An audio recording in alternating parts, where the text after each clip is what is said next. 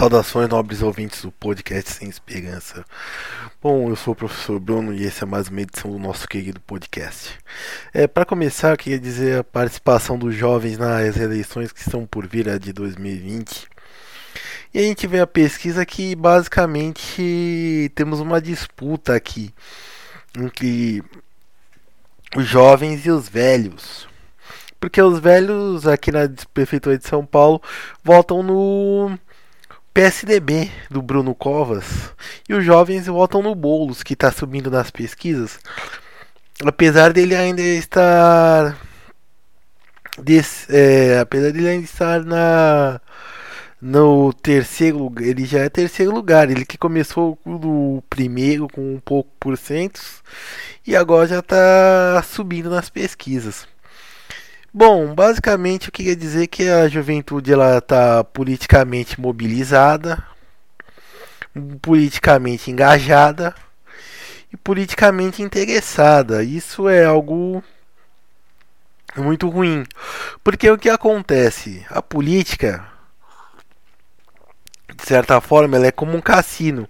Você faz suas apostas e a grande chance é de você perder, porque basicamente está lidando com pessoas que vai ter que enfrentar interesses, seja interesses partidários, interesses financeiros, interesses regionais, interesses locais, interesses de todo tipo, de toda sorte, que vão fazer com que praticamente a gente tenha o político, né, tenha de se repensar. E se ele vai querer ir de encontro com esses valores ou então para eu então disputar espaço com eles e nisso ele pode correr o risco de perder. Bom, é, os prefeitos têm mais autonomia, por exemplo, que o presidente, é claro, não podemos negar isso. Todavia, a gente não pode esquecer também que o que o prefeito precisa da Câmara dos Vereadores para governar. E bom, se você tiver uma Câmara contrária, que também é uma das coisas que somam dos interesses. Por um exemplo disso, por exemplo, é o Bolsonaro. Ele não fez seus aliados na Câmara. Ele está fazendo aliados agora. Começou com distribuição de cargos, fazer a política antiga, como ele chamava. E agora ele está fazendo a distribuição. E agora ele está fazendo uma política negociando com partidos de centro. Antes ele queria só, só o partido dele, só o PSL. Só que como ele saiu do partido, como aliança, as alianças políticas se desfez e precisou fazer aliança para salvar os filhos, tanto principalmente o Flávio Bolsonaro que está é senador. Então, basicamente, ele teve que ir para tocar alguns projetos, como por exemplo a reforma da previdência, que bom, foi motivada principalmente por ação política. E bom, isso mostra que é por isso mostra, por exemplo, o porquê dele sofrer dessa inação. Mas voltando a essa área municipal, o prefeito precisa da Câmara dos Deputados, dos vereadores, melhor dizendo, para tocar projetos de, é, de, longo prazo, de, de mudar regimentos. Se ele quiser, por exemplo, propor aumento para funcionários, ele vai ter que ele vai ter que entrar em contato, ele vai ter que entrar em contato com a Câmara dos Vereadores, com a Câmara dos para privatizar ou para fazer compras, basicamente comprar empresas que foram estatizadas, eu digo. Tudo isso para manter uma governança, para manter uma governabilidade no mínimo. Então, basicamente, isso daí mostra que a tendência da política no, no mais das vezes, no frigir dos ovos, é basicamente o, o político se traindo, traindo seu, traindo suas ideologias e traindo o seu público, seu povo, né, que votou nele, seus eleitores. E é nisso que vai entrar a frustração da juventude. Ao invés de, de pensar num modo de mudar as coisas, a realidade para si, que é muito mais viável, muito mais fácil, ela prefere tentar mudar para os outros. E ela vai movida por essas ideologias de gênero, essas ideologias de cor.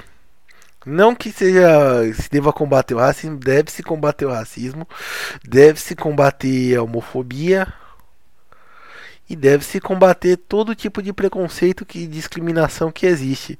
Só que o que acontece, basicamente ele fica tão preocupado com essa luta que a vida dessa pessoa fica bagunçada. E o que acontece? Ela. Que nem quando teve o caso das manifestações contra a Dilma, os que fechavam as universidades federais, basicamente o, as universidades federais, os alunos tinham pediam é, nota por participação política, porque eles não podiam estar tá participando da aula.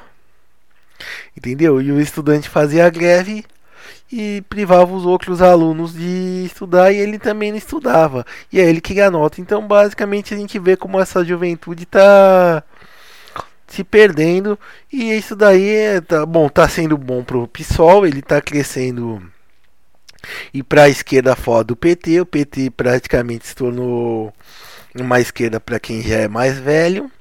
Pra, e o Lula, tanto que o Lula já não é mais um bom cabo eleitoral, tendo em vista que os candidatos na, do Rio de Janeiro e São Paulo estão nos qua, qua, marcando os quarto e quatro, quarto e quinto lugares nas pesquisas. Não tem avançado além de 10%. Então, basicamente, agora agora as eleições continuam tá na mão do PSOL e do PCB. Isso daí depende da, de cada região.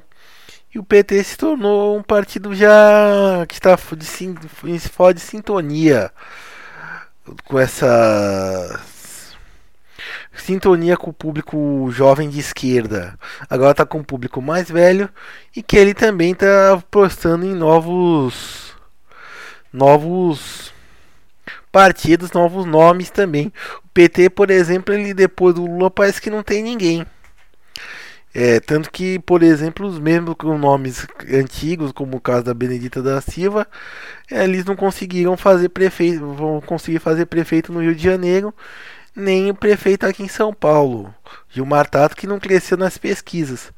E parece que ele está perdendo fôlego. Vamos ver até o final dessas eleições como que fica. E também quem está crescendo é o PSOL e que tá que aparece com uma direita mais moderna, com candidatos jovens, é, com mais ligados às redes sociais. E tudo isso pro, comprovando que eles estão, eles estão saindo na frente nessa promoção de mandatos coletivos e tudo mais essas coisas de que promovem em que promovem é, essas lutas por igualdade, por espaço, por representatividade. É claro que o pessoal ele sofre com, tem, sofre com problemas por isso. Por exemplo, ele tem muito problema com representatividade. E isso daí é. Ele, ele tem uma busca eterna por representatividade. E isso daí é um problema que ele vai ter que resolver a longo prazo. O PT ele também tinha todos os nichos de disputas ideológicas da esquerda. Ele substituiu isso com o centralismo democrático. Você tinha um núcleo do que cuidava da parte de disputa política, enquanto as discussões teóricas e de militância ficavam dispersas por aí e elas esses núcleos, núcleos que ficavam dispersos pela militância, eles confraternizavam com a eles confraternizavam não, perdão. Eles obedeciam que esse núcleo duro fazia. Esse núcleo político. E aí foi assim que o PT conseguiu dar certo. O que não é o, por exemplo, que o PSOL está dando certo. Ele acredita no carisma dos dos candidatos, ele está fazendo uma política aí nesse caso um tanto que antiquada, de acreditar no carisma dos candidatos. Tá trazendo, mas apesar disso ele está trazendo sangue novo para a esquerda. É, mas em novo vigor para disputas políticas e trazendo criando novos problemas. É claro que eu acredito que na disputa presidencial o PT ainda marque presença, mas eu acho que o peso da juventude que acredita que está chegando junto com o PSOL vai fazer, vai começar a pesar nas próximas eleições, como já está demonstrando nessa aqui em São Paulo. Eu diria que no, no futuro no futuro pode ser que o vice-presidente, pelo menos da chapa, seja PT na, na presidência e o vice do pessoal na chapa, na e o vice do pessoal da chapa, certo?